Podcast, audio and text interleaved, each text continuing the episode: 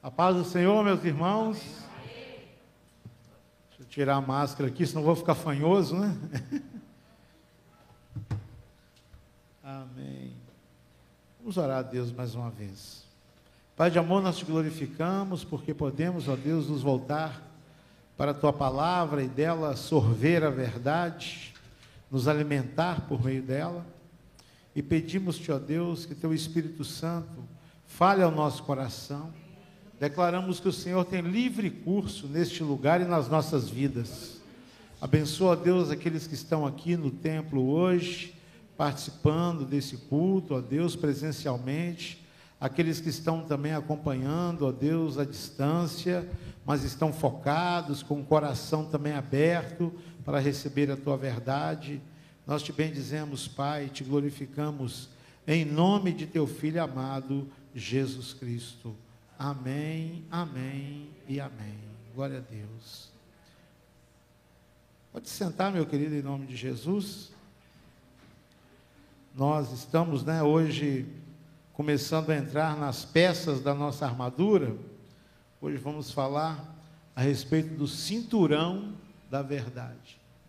Como a gente já tinha falado antes, a gente quer quebrar um pouco dessa mística, né?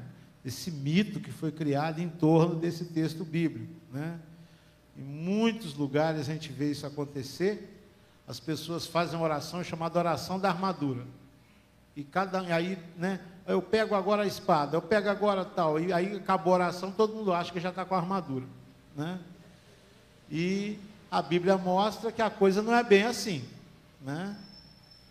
E o significado de cada peça está junto com a peça. Né? Como já foi lido aqui no começo, é, pelo pastor Fernando.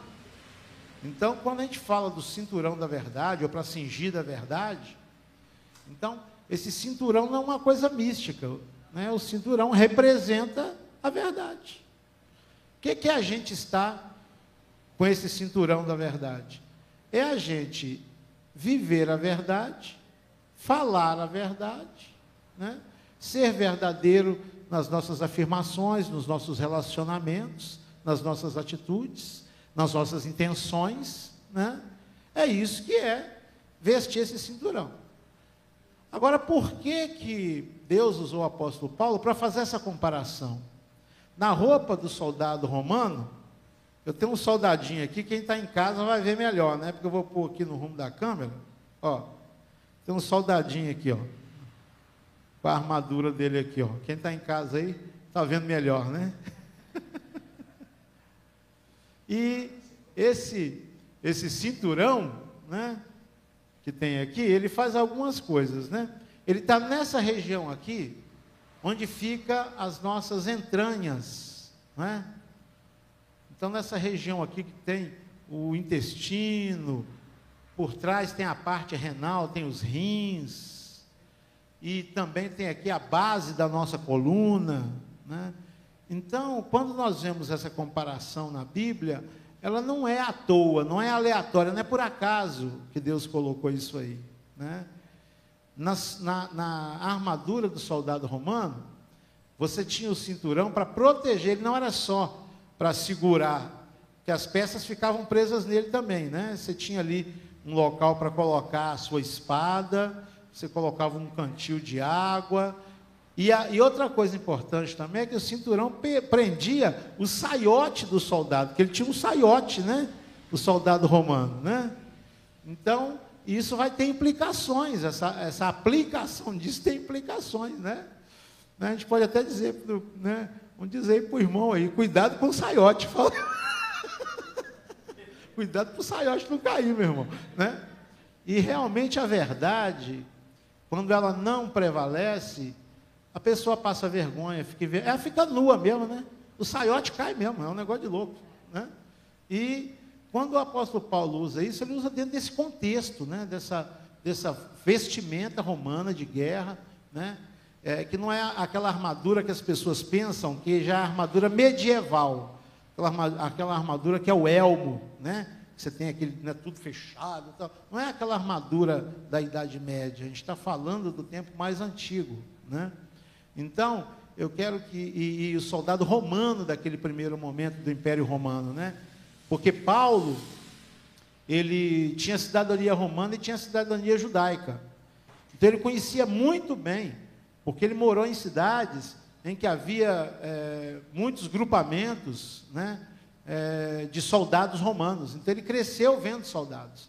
Ele sabia muito bem como é que era essa, essa vestimenta, essa armadura, e por isso Deus o usa para fazer essa comparação, porque é algo que ele, ele tinha na vivência dele. Né? Então, pensando nesse cinturão da verdade, é, eu quero que a gente observe algumas coisas. Vamos ler, primeiramente, alguns textos. Queria chamar vocês para a gente ler, é, inicialmente, aí, três textos, né? Zacarias 8,16, Efésios 4, 25 e Colossenses 3, 9. Vamos lá, Zacarias, capítulo 8, versículo 16. Zacarias 8, 16. Vamos ler o texto? Zacarias 8, 16. Diz assim, ó. Estas são as coisas que deveis fazer. O que, que diz lá? Vamos ler ali em cima, ó. Vamos ler bem alto. Estas são as coisas que deveis. 5. Por isso, deixai a mentira e falai a verdade, cada um com seu próximo, porque somos membros uns dos outros. E o último texto, Colossenses, capítulo 3, versículo 9. Vamos lá. O que, que diz lá? Colossenses 3, 9.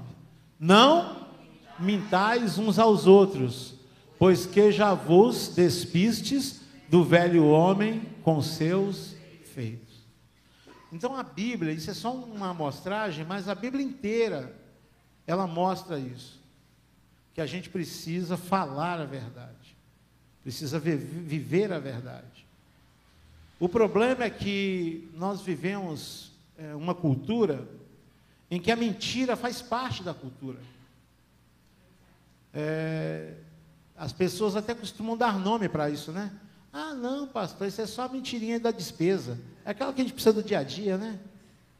Aí o telefone toca, alguém pergunta se você está. Ah, diz que eu não estou, diz que eu saí. Né? A gente se acostuma com mentiras, a dizer coisas que não são verdadeiras. Né? E às vezes a gente tem isso por uma coisa assim, banal, que não tem problema. O problema, irmãos, é que Deus é um Deus da verdade. O caráter de Deus é um caráter verdadeiro. E a mentira é muito contrária à pessoa de Deus. E nós, como queremos agradar a Deus, então nós precisamos viver na verdade. Né? É, você pode ver, você vai lá numa, numa loja para comprar um sapato, aí quando o vendedor vê você olhando e gostando de um sapato, que você fica parado muito olhando, aí o vendedor chega e fala assim, ó, oh, está gostando desse aí? Não, eu já levei um desse, hein? Esse é bom. Leva mesmo, eu tenho um desse aí. Todo sapato que você escolhe, ele tem um, ele também tem, entende? E quando é o feminino, né? Aí ele fala que levou para a mãe, para a irmã, para alguém. Eu levei para minha mãe, ela amou esse sapato. Gente, a, não sei porquê, a nossa cultura, o ser humano, né? A grande verdade é que não precisa de mentira para nada disso. Não é melhor conhecer bem o produto e as virtudes do produto? Né? Enaltece as virtudes do produto. Não precisa inventar mentira, falar que levou, que deu para a mãe, para a avó, para que isso? A grande verdade é que mentira virou um costume. As pessoas mentem por mentir mesmo, de bobeira. Né? Às vezes não está afim de, de participar de alguma coisa, aí arranja uma mentira. A pessoa fala, ah, eu queria que você fosse lá em casa tal. Ah, não vai dar para eu ir não. Ah, eu tenho um compromisso muito sério. A pessoa sabe que não tem compromisso nenhum. Ela não quer ir. Mas tem que falar uma mentira. Né? É mais fácil, muitas vezes, mesmo que a gente não queira ofender alguém, a gente ser verdadeiro. Ah, não estou legal para ir e tal. Fala a verdade, ué. Entende? Mas a gente acostumou a ficar colocando mentira nas situações. Né? Então, a gente precisa pedir a graça de Deus para tirar a atitude de mentira da nossa vida. Amém, queridos? Para não fazer da mentira um hábito, um costume. Porque a mentira é muito traiçoeira. Por exemplo, quando você conta uma mentira, depois você não pode esquecer que contou. Porque senão você vai se contradizer depois. E muitas vezes, para manter uma mentira, você tem que contar outra também depois. Aí você vai criando uma teia, e depois você mesmo fica preso naquela teia. Entende? Então, é, nós precisamos entender que esse cinturão da verdade não é essa coisa mística. Eu faço uma oração, ah, é isso que eu tomo posse agora. Coloquei o cinturão. Gente, isso é tolice, não existe isso. Ninguém coloca o cinturão da verdade porque fez uma oração. A gente coloca o cinturão falando a verdade. Amém, queridos? Vivendo a verdade. É, e é interessante, como eu falei, que o cinturão, ele segurava várias peças. E isso demonstra o quê? Que, na verdade, uma série de coisas está apoiada na verdade. Por exemplo, onde se apoia a nossa comunhão? Na verdade. Se eu disser para o pastor Fernando que eu amo ele de verdade ou não amo, para Deus não significa nada o que eu estou falando para ele. Qualquer coisa na vida cristã, se não for em, em cima da verdade, perde todo o valor. Se eu entrego uma oferta e dentro do meu coração, né, o que eu estou querendo fazer é comprar uma bênção, eu entrego aquela oferta e dentro de mim eu falo assim: Senhor, agora eu quero que o Senhor me abençoe, porque eu estou entregando essa oferta. Ninguém está vendo. As pessoas olham e pensam que eu estou entregando por amor, por gratidão. Só Deus conhece a verdade, amém, queridos, do coração das pessoas. Só que Deus, Ele não aceita nada se não for na verdade. Ele não aceita adoração. Se a gente ficar cantando e não for verdade o que a gente está cantando, Ele não aceita nada disso. Está perdendo tempo, está gastando saliva, entende? Porque Deus só aceita o que vem com base na verdade, amém, queridos? Quando eu falo, Senhor, eu te amo, isso tem que ser verdade. Se eu falar só para os outros ouvir, achar que eu sou espiritual, coisa e tal, não adianta nada.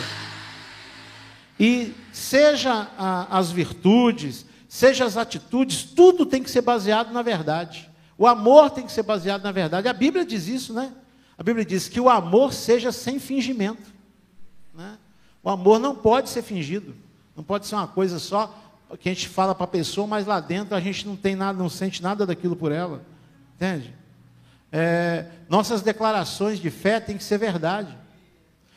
Porque esse negócio é muito sério. Muita gente faz declarações de fé e não é verdade as declarações. Tanto que Jesus diz que no final, muitos terão dito o que para ele? Senhor, Senhor. Não é isso? E ele vai falar: Eu nunca vos conheci.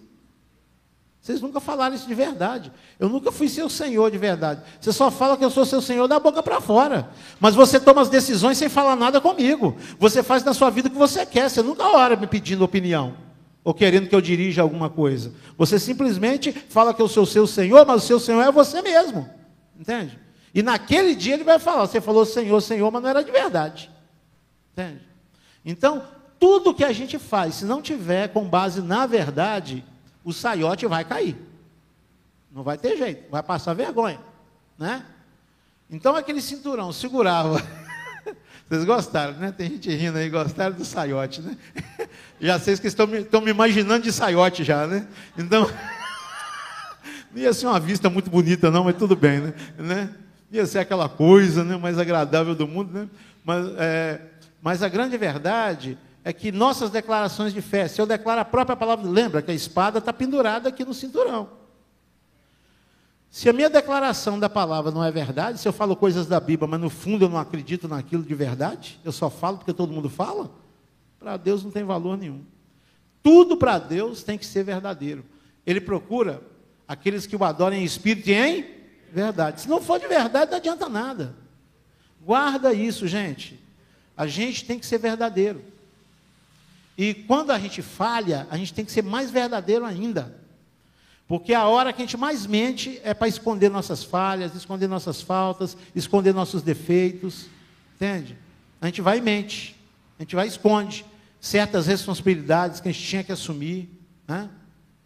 E, é, e nesses momentos de, de situações limites, a situação limite é aquela que nos pressiona. É, é interessante que nós temos, a psicologia né, também é, comprova isso abundantemente. É, tem muita coisa que o Freud fala que eu não gosto muito, alguns desenvolvimentos dele, teóricos, eu não gosto muito, mas algumas coisas eu acho que ele acertou bem. E uma delas é quanto aos mecanismos de defesa. Né? O nosso ego, né? O nosso eu, ele quer se defender sempre. E para isso ele usa uma das coisas que ele usa é a mentira. Para defender-se de ser exposto, de ter que assumir certas coisas. E isso é automático no ser humano. Você lembra? Quando Deus chega para Adão, e aí? Por que, que você estava se escondendo? Não, Senhor, que é isso? Olha, é essa mulher que isso me deu aí, ó, a mulher que tu me deste. Né? Era verdade? Não, ele também, ele também tomou a decisão. Não é? Ele assistiu Eva cair. Porque eu, eu já vi até homens falando isso.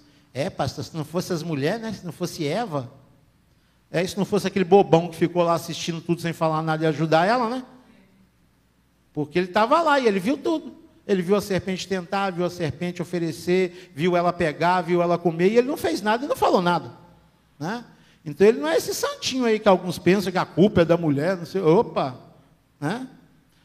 E quando Deus chamou, chamou o nome de quem? Chamou dele. Porque ele sabia muito bem da verdade, ele sabia que ele era o líder da, da família dele, ele sabia que ele deveria ter feito alguma coisa e não fez. Aí quando ele foi cobrado, ele fez o quê? mentiu para ele mesmo. Ah, não, a culpa não é minha, não, a culpa é dessa mulher que o Senhor me deu. Ou seja, a culpa é dela e do Senhor, porque foi o Senhor que me deu ela, né? Então, o nosso ego, ele sempre vai tentar se proteger. O ego, ele se protege através da negação, é tudo mentira, tá? A negação, ele se, ele, ele se esconde atrás das transferências, jogando culpa em alguém. Né? A gente transfere a culpa, não, foi eu não, foi alguém aí. Né? Ah, não, mas se Sabe, ó, eu discuti com você, mas é porque você falou aquilo lá primeiro, né? Então, tudo isso são mecanismos ligados à mentira. A gente está mentindo para a gente, a gente está negando a verdade, e isso é muito sério, né? Esses mecanismos da negação, aquele mecanismo também, que é, é, é quase aquele, o, a gente pode chamar de deixa para lá, né? Ah, não, não foi nada não, deixa para lá, mas dentro da, lá dentro a gente está, né? Então, essa coisa da negação, essa coisa de, sabe, de tentar fugir, a fuga, né, o mecanismo de fuga, tudo isso está ligado à mentira. São manifestações de mentiras que a gente é, fala para proteger o nosso ego, né, para esconder né, aquilo que está dentro de nós. E nós temos que pedir a Deus que nos ajude, até porque o Espírito Santo habita em nós, amém, irmãos? Né? O Espírito Santo pode nos ajudar a desarmar essas coisas, né? Porque elas aparecem de repente em certos momentos, né? Que a gente teria que assumir certas responsabilidades, é, assumir certos erros que a gente comete, e a gente começa a dar desculpa, começa, né? É, tem um mecanismo também muito comum que é a justificativa, né? É quando a gente arranja uma desculpa. Só que essa desculpa não é real, mas a gente arranja uma desculpa, né? Não, mas é por causa de tal coisa, ah, por causa daquilo ali. Não, eu não fiz, não, ah, ó, não deu para eu ir por causa de tal coisa. A gente sabe que não é verdade. Entende? Mas esses mecanismos todos são manifestações da atitude de mentira, para proteger né, o ego. Né? Só que a Bíblia ensina claramente que aquele que se humilha, ele vai ser exaltado. Amém, queridos? Aquele que reconhece, mesmo quando falha, quando erra, e assume a verdade. Né? Deus vai honrá-lo. É, quando eu era ainda é, muito novo, eu havia convertido, tinha pouco tempo. Foi no meu primeiro mês de convertido. Eu entrei num conflito muito grande, porque o meu trabalho era mentir. Eu trabalhava numa cerealista muito grande lá em Minas, eram muitos armazéns enormes, e o meu trabalho era relatar o estoque falso para o meu patrão pagar menos imposto.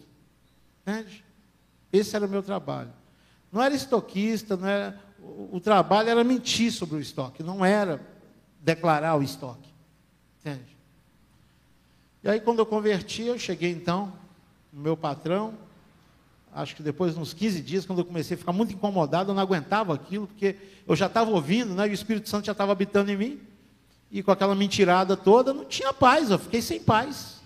Falei, não dá, não quero viver isso. Aí cheguei, eu tinha conseguido aquele emprego através de um, de um tio, que era amigo do dono lá, e ele conseguiu para mim esse trabalho. E aí eu fui e cheguei para ele, falei, ó, senhor, eu queria pedir senhor, você não tem como colocar, me colocar em outro setor? E outra coisa para eu fazer? Por quê?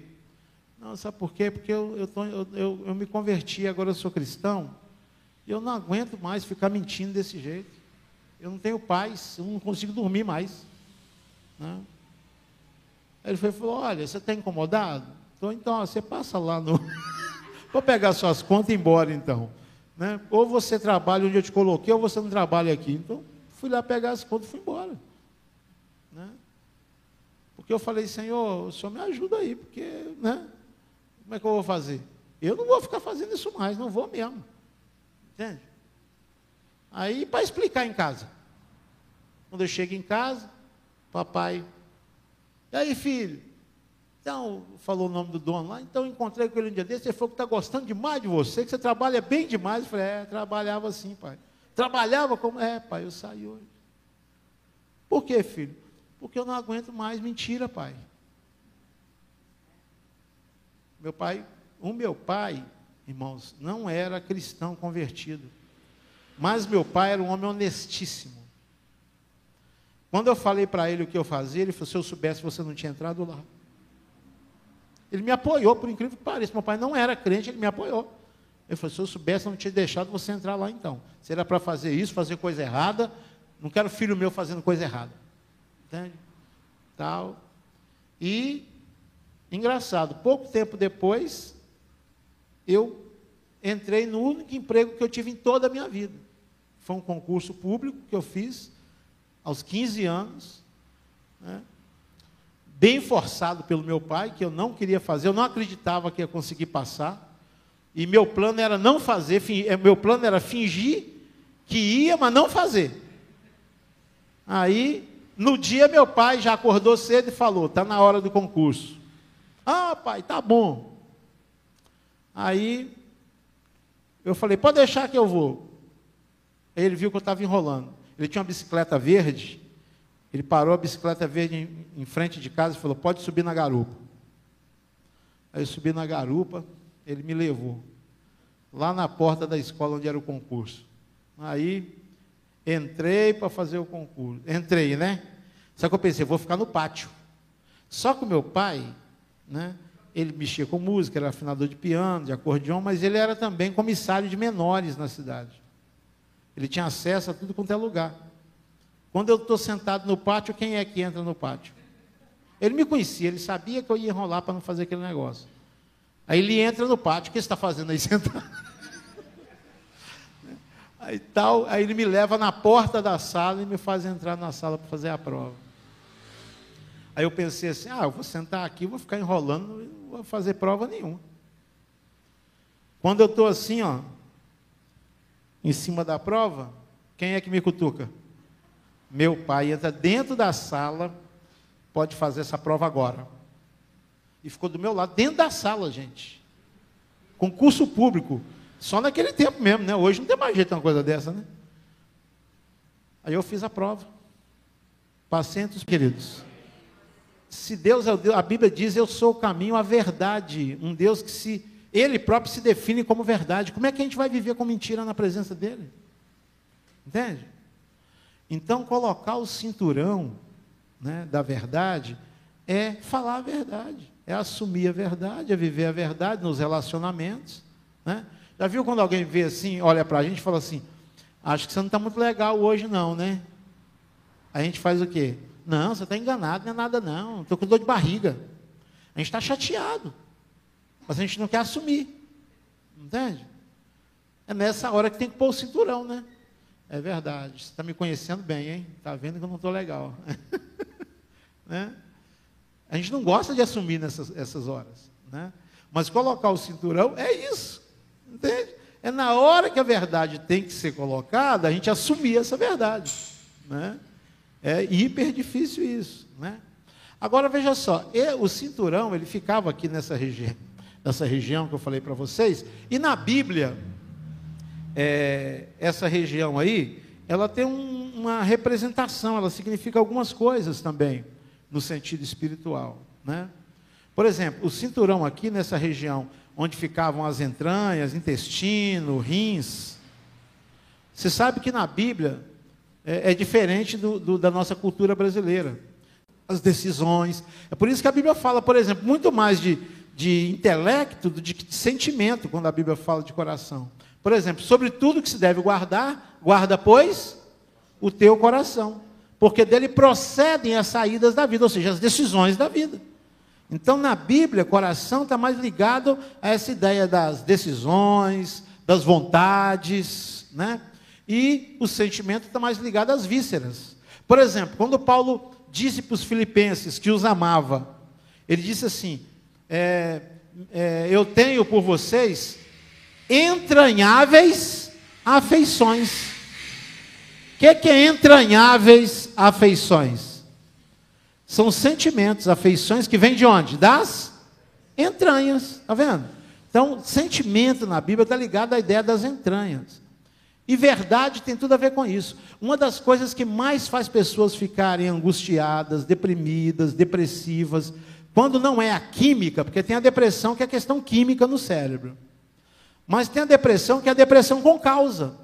E uma das razões mais sérias de depressão é culpa acumulada, pessoas que não confessam, não assumem certas verdades, e aquilo destrói os seus sentimentos, suas emoções interiores. A pessoa fica para baixo, fica acabada, fica, não consegue olhar para as pessoas, tem vergonha.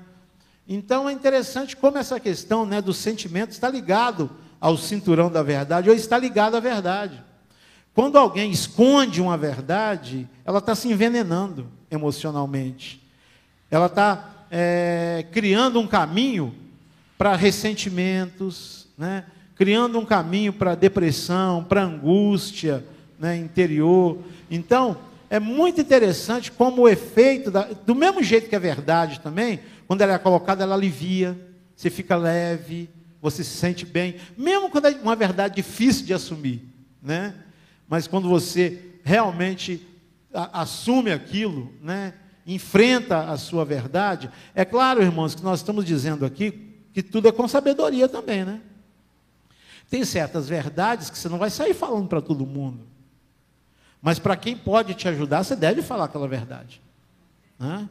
O problema é quem não fala a verdade para ninguém. A pessoa esconde mesmo as coisas. Né? É, ela cria uma imagem, ela cria uma, vamos dizer assim, uma reputação, né? Com as pessoas, mas aquilo não é mantido, aquilo não é verdade na vida dela. Né? Então, é muito importante a gente entender que a verdade ela é curadora. Amém, queridos? A verdade é um bálsamo. A verdade ela, ela mantém a gente saudável. Né?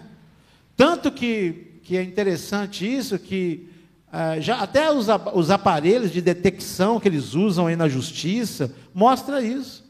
Para você mentir, é uma trabalheira danada.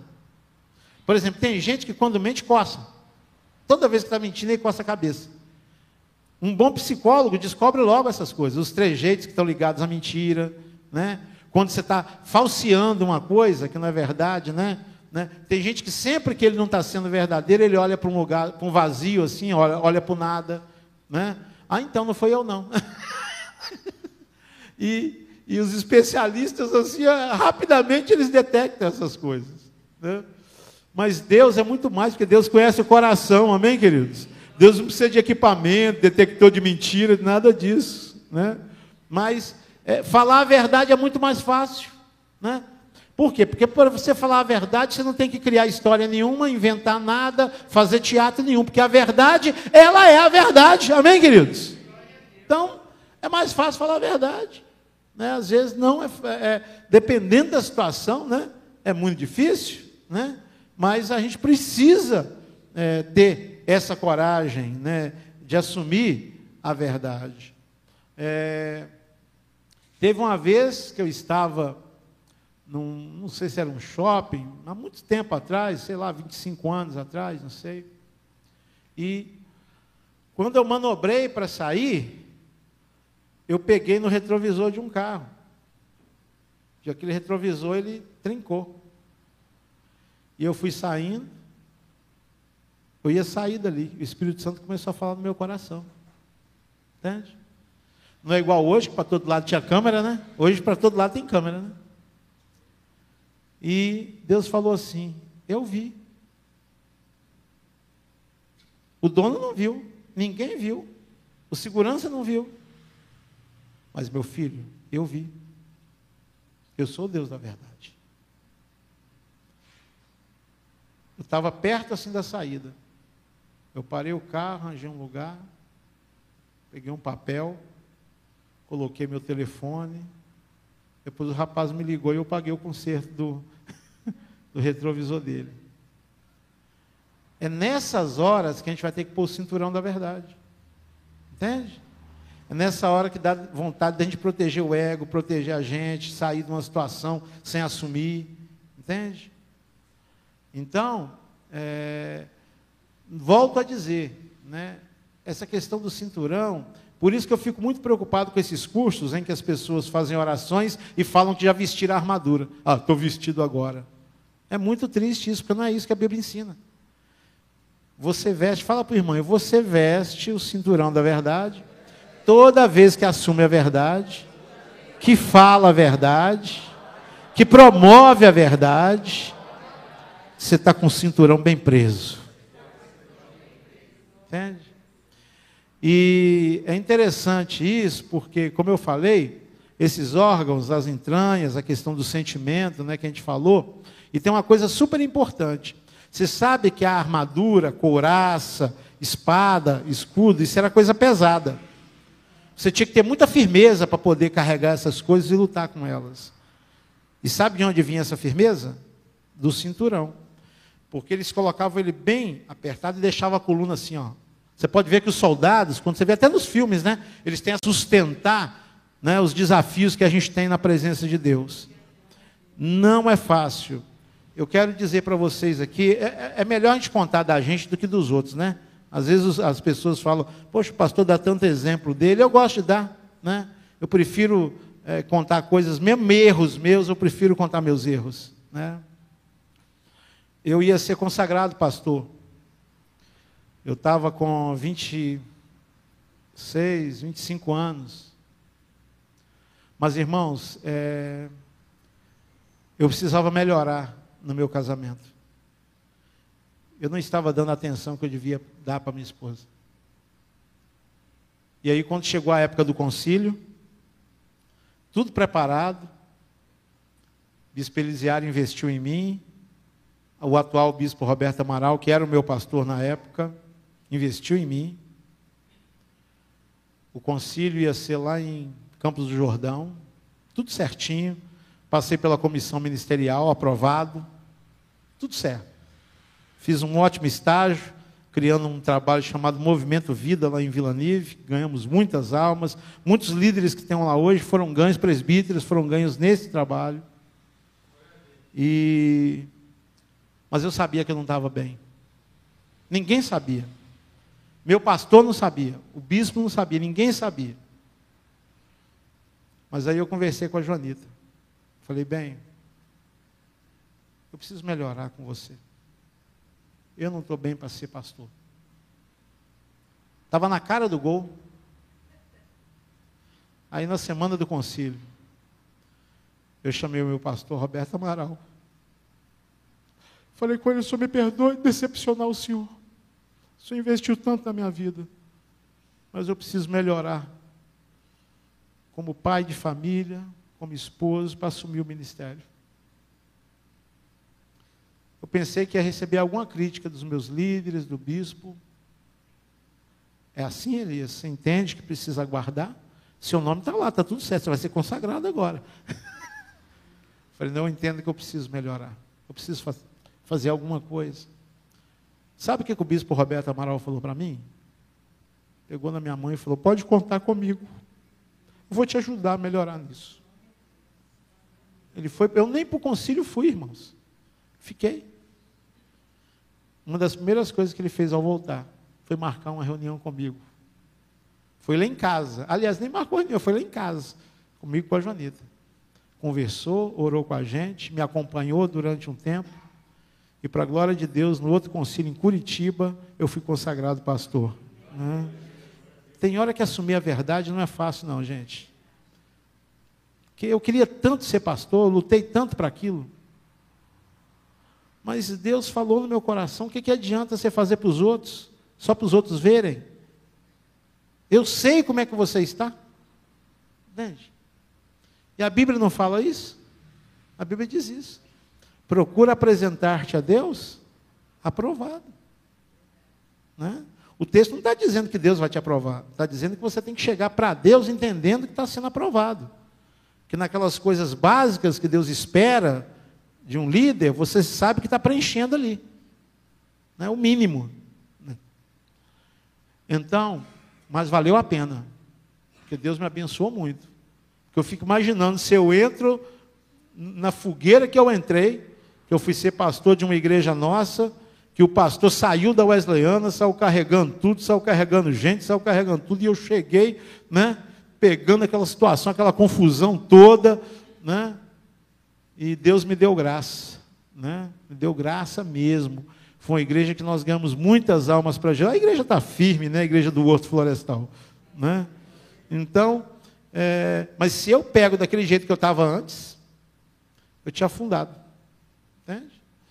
Porque o que mais eu peguei lá, que eu tive que ajudar, foi problema familiar. Já pensou? Se eu assumo como pastor em crise, eu querendo ajudar os outros na crise deles. Entende? O que, que ia virar isso? Né? Então, é, eu entendo que esse cinturão da verdade é muito mais do que fazer uma oração e pôr o cinto. Né? Ah, estamos posse, está com cinto agora. Não. É ter que assumir verdades. É ter que viver a verdade. É ter que tratar das nossas dificuldades.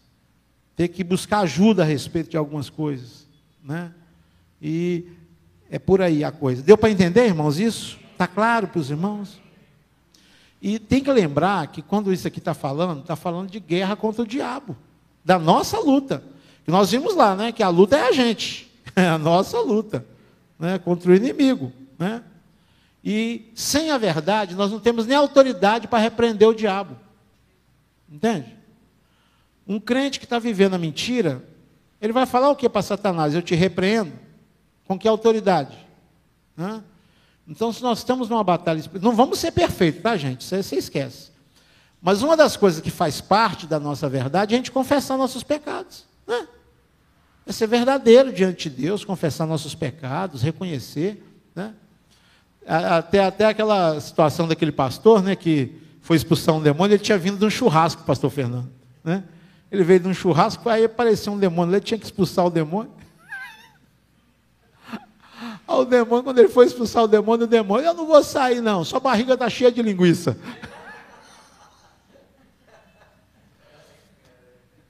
E aquele, aí o demônio falou: é porque eu só saio com jejum. Né? Mas quem define isso não é o demônio. Aí aquele pastor expulsou aquele demônio da seguinte forma: sai agora em nome de Jesus com linguiça ou sem linguiça. E o demônio saiu mesmo. Por quê? Porque apesar dele não estar. Não, você não está em jejum. Ué, quem disse que tem que estar tá em jejum na hora de expulsar? Você tem que ter um jejum na prática da vida, né? não é na hora que. Né? Por isso que aquele Aquele pastor foi sábio, né? Com linguiça sem linguiça sai agora. em nome de Jesus, né? E o demônio saiu mesmo, né? Então, é, o importante é a gente viver a verdade, né?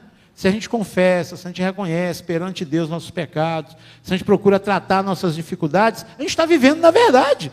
Quem diz que Deus espera que eu seja perfeito ou você seja perfeito? Deus não espera isso de nós. A gente não tem como ser perfeito, mas tem como ser verdadeiro. Amém, queridos? Então, é o que Deus espera de nós nesse cinturão. Eu quero até, é, outra coisa importante do cinturão, o cinturão, ele era bem largo aqui, ele era largo, né, porque tinha que firmar a coluna aqui, então ele ficava até essa parte aqui, alta aqui assim, ó, né? E ele juntava com o peitoral, entende? Ou com a couraça, que é essa parte que, que, que protegia o alto abdômen aqui a parte né, onde tem o coração, os pulmões. Então você tinha aqui a couraça. E o cinto, ele se unia com a couraça. Né? Então ele prendia tanto a roupa, né, aquele, aquele saiote romano, como prendia espada, prendia tudo ali. Então, isso também é muito importante.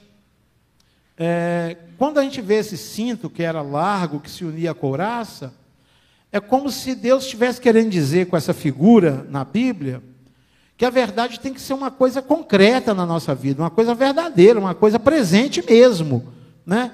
Não um cintinho, né? falar a verdade de vez em quando, né? Falar só quando não tem jeito, né? Tem gente que tem um cintinho muito. Esse negócio de cintinho aí, só para a gente terminar, é, teve um rei aí, o rei Acabe, né? Ele foi para a guerra, né? Quando ele foi para a guerra, o pessoal quis disfarçar ele para ele parecer um soldado. Ele era o rei. O pessoal falou assim: olha, rei, melhor você disfarçar, porque o pessoal vai querer acertar o rei, vai jogar flecha no rei, né? Então, se você tiver como um soldado, aí já não chama aquela atenção toda, fica como os outros soldados. Só que o Acabe ele não estava com armadura. Aí arranjaram uma armadura emprestada para ele. Aí a Bíblia diz que a armadura dele, a couraça dele, não juntava com o cinto. O cinto era muito fino e a couraça muito curta. É, deram uma couraça baby look para ele e a, a couraça ficou muito em cima, então ficou baby look, né? E ficou um espaço entre o cinto e a couraça. E o que, que a Bíblia diz que aconteceu?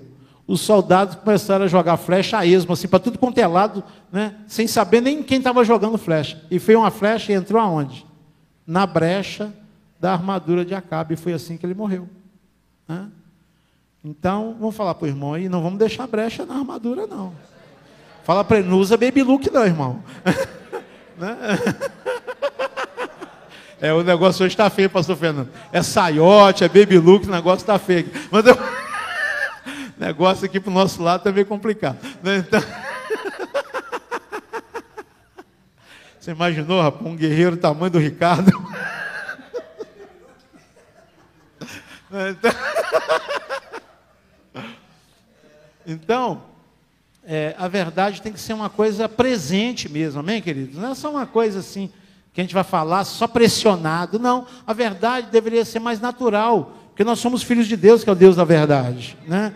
Então a gente tem, mesmo quando isso implica em prejuízo, talvez temporário da nossa imagem, talvez a gente não fique tão bem, né? Eu gosto de contar essas coisas porque é, isso ajuda a gente é, a entender. E eu, eu percebo, e o inimigo, ele tenta aproveitar essas brechas.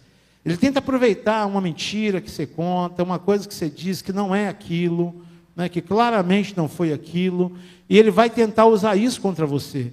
Nós estamos numa guerra e não podemos dar munição para o inimigo. Amém, queridos? Fiquei bravo uma vez também lá.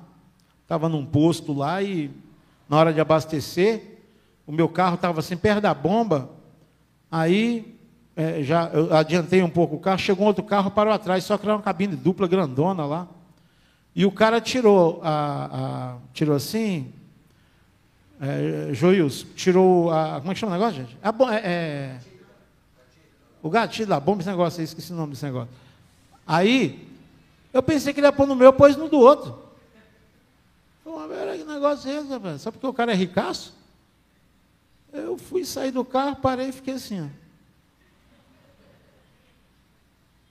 Aí o rapaz tal, falei, meu, o que, que deu no você, cara? Parei aqui primeiro, você está pondo no carro do bacana aí? Ah, meu, sem conto meu é igual sem conto dele, cara. É o mesmo, é a mesma nota, não vai mudar, não, ué. O 100 dele vale mais do que o meu? Pô, o carro dele tudo bem.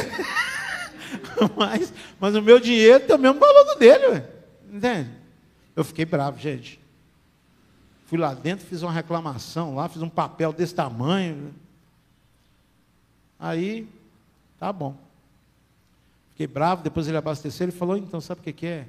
É que o dono aqui do posto tem uns amigos aí. Ele falou para dar um atendimento especial para os amigos. Você atende especial depois que você atendeu a gente. Você vai lá, pode fazer o que você quiser. Solta fogos, ah, toca, né, faz linguinha de sogra, faz o que você quiser. Né, joga confete nele, faz o que você quiser. Agora, me atende direito, rapaz. Fiquei bravo, gente. Aí, fui para casa. Quando eu chego em casa, e para dormir? E para dormir, Elaine? Não conseguia. Deus começou a falar no meu coração. Você estava certo e ficou errado. Você podia ter até falado, mas com educação, sem ofender, tal, feito certo, como um cristão faz.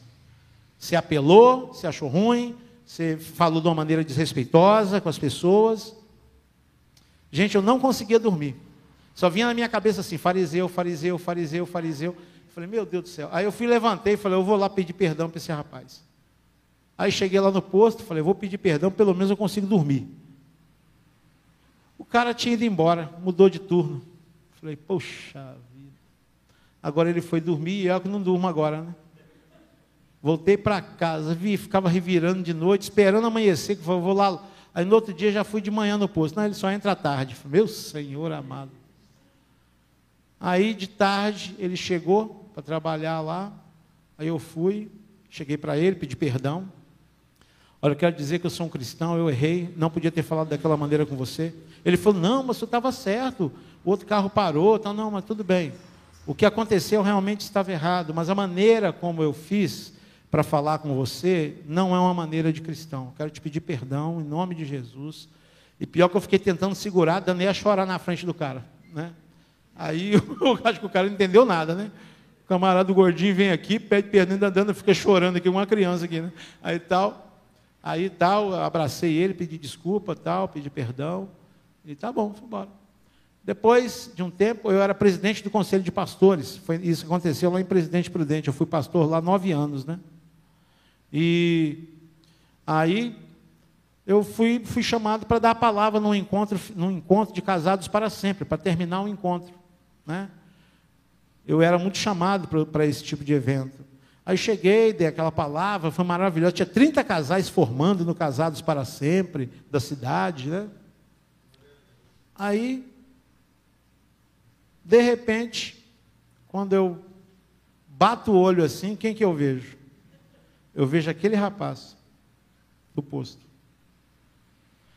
Eu preguei, eu fiz tudo, eu vi ele ali e falei, meu Deus, mas eu já me senti aliviado, que eu falei, poxa, mas eu pelo menos pedi perdão para ele, né?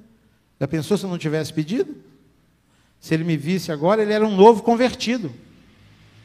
Já pensou se ele vê o pastor que é presidente do conselho da cidade, ter falado daquele jeito com ele, não ter consertado nada depois, e agora estava ali pregando a palavra para todo mundo ali. Aí, quando eu terminei ali, aquele momento, ele veio correndo com a, com a, de mão dada com a esposa e falou assim: Bem, é ele, ó, é ele. Ele é aquele lá que veio, me abraçou, pediu perdão. Nunca vi uma coisa dessa, é ele, ó. A esposa, olha, olha, ele admira muito o senhor. Eu fiquei assim, né, tal, mas é tal, mas eu não, só fiz um que cristão tem que fazer, pedir perdão, né, quando erra, tal. Ela falou, não, mas ele ficou muito impressionado, porque a gente é novo na igreja, e quando a gente viu aquilo, ele falou, mas cristãos fazem isso, então, volta atrás. É, ele falou, foi por causa disso que a gente veio para esse curso. Que ele falou assim, ele disse que chegou em casa, ele estava tendo muito problema com a esposa, e a esposa chamava ele para o curso Casado para Sempre, ele não ia. E ele chegou em casa e falou, olha bem, hoje teve um homem que foi lá, aquele homem pediu perdão, chorou, ele disse que é cristão. Eu acho que nós estamos precisando de perdão, né? Então acho que se cristão faz isso, é bom a gente fazer mesmo, né? E ele foi para o curso por causa disso aí, né? E então Deus operou na vida dele, mas depois eu fiquei pensando, se eu não tivesse consertado, o diabo ia aproveitar aquilo talvez para desviar aquele novo convertido, entende? Aproveitar aquela falha minha que eu tinha deixado, entende? Então, irmãos, que a gente possa, como a Bíblia diz, nada podemos contra a verdade, senão pela verdade, diz a palavra de Deus. Então vamos agir com base na verdade, vamos pedir estratégia de Deus. Se você está num ramo difícil, que é um ramo que é, para trabalhar tem que mentir demais. Pede a Deus estratégia. Ora a Deus. Deus é o Deus da verdade. Ele vai te socorrer. Ele vai te dar um caminho. Ele vai mudar você de posição. alguma coisa ele vai fazer para te abençoar. Pode ter certeza disso. Deus não vai ignorar alguém que pede algo que é do caráter do próprio Deus. Que é isso? Entende? Então a gente pode confiar e que a gente possa realmente viver é, com o cinturão da verdade. Não se esqueça que a verdade ela autentica tudo que você fizer. Ame de verdade. Se tiver dificuldade com alguém, deixa eu até dar uma dica para você aqui. Quando você tem um problema com alguém, mas é uma coisa só sua, então você tem que falar isso para Deus. Entende? É, vamos dizer que tem alguém, a pessoa não fez nada com você, mas você não sei, você não consegue gostar dela. Por alguma razão. Quando a gente não era crente, o pessoal fala assim: é que meu santo não bateu com ele. Nós não temos esse negócio, né, irmãos?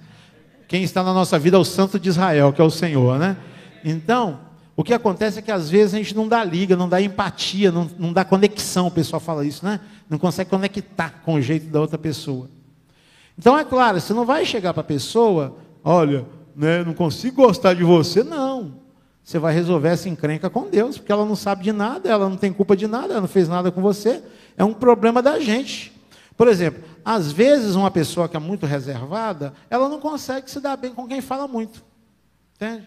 Do mesmo jeito que às vezes alguém que fala muito não consegue gostar de quem é caladão. Já viu? Vive reclamando. Ah, aquele irmão é tão caladão. Nunca vi, aquele irmão não fala nada. Né? E nós temos esse problema de achar que nós somos a medida para todo mundo. Né? É o nosso jeito que vai ser o aferidor para as outras pessoas. Só quem agradar a gente do nosso jeito é que vai dar certo com a gente, mas não é assim.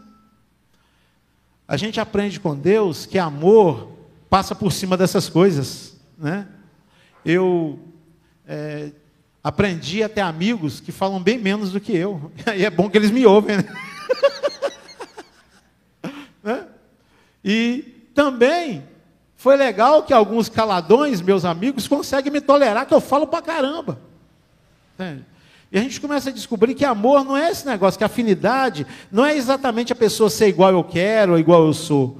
Então essas coisas a gente resolve direto com Deus. Amém, queridos? Senhor me ajuda a aceitar, me ajuda a entender, me ajuda a amar aquele irmão. A gente vai lá com Deus. Você não vai chegar para a pessoa e falar, né?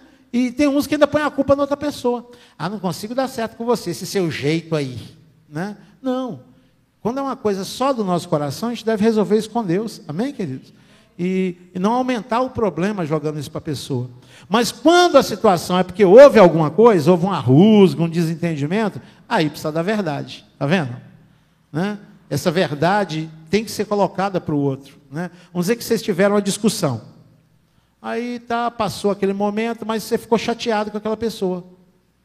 Então, se a pessoa chega e fala assim, você ficou chateado comigo? Se você falar, não, não tem nada não, você está mentindo. Tem que falar, realmente, eu não consegui ficar legal depois daquela discussão da gente. Mas eu sei que Deus vai abençoar. Né? Sei que Deus vai é, me ajudar né, nisso aí. A gente vai conseguir superar esse momento. Fala a verdade. Né? E Deus vai abençoar. Amém, queridos? A Bíblia diz que Deus ama a verdade no íntimo das pessoas. Quando a gente é verdadeiro e essa verdade parte lá de dentro né, de nós.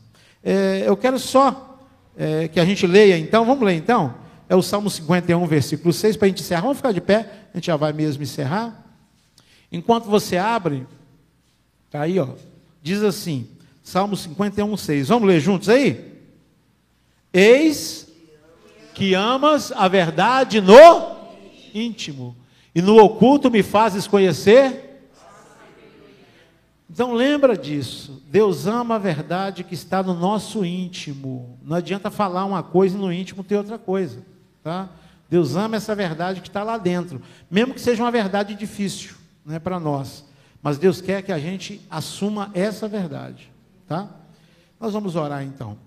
Pai Santo, obrigado a Deus por essa noite que tivemos de palavra, de aprendizado, para podermos realmente colocar o cinturão da verdade, não passar vergonha, não ficar nu, não ficar sem saiote, ó Deus. Pai de amor, que o Senhor nos abençoe, nos ajude nos momentos difíceis em que precisamos colocar a verdade, assumir a verdade. A tua palavra diz também que nós temos que falar a verdade, mas é com amor. Às vezes falamos a verdade, mas é agredindo, é jogando na cara. Isso também não agrada ao Senhor. Que nós possamos, ó Deus, viver essa verdade com amor, aprender, ó Deus, a expressar de maneira verdadeira para as pessoas, nos relacionamentos, em casa, com o cônjuge, com a família, com os irmãos, com as pessoas, que nós possamos realmente viver com o cinturão da verdade bem ajustado nas nossas vidas. E assim, ó Deus, o inimigo não alcançará espaço, não achará brecha ó Deus, para nos atacar nesse sentido, para usar contradições, para jogar palavras de nós mesmos, Senhor, possa nos restaurar. Nós oramos, Pai, te agradecendo e declarando que o inimigo hoje perdeu mais um terreno, perdeu mais um espaço. Ó Deus, porque nós estamos decididos a viver a verdade, a falar a verdade, a querer a verdade nas nossas vidas. Em nome de Cristo Jesus. Amém. Gente, nós já vamos dar a benção. Eu quero lembrar você que nós temos aí liderança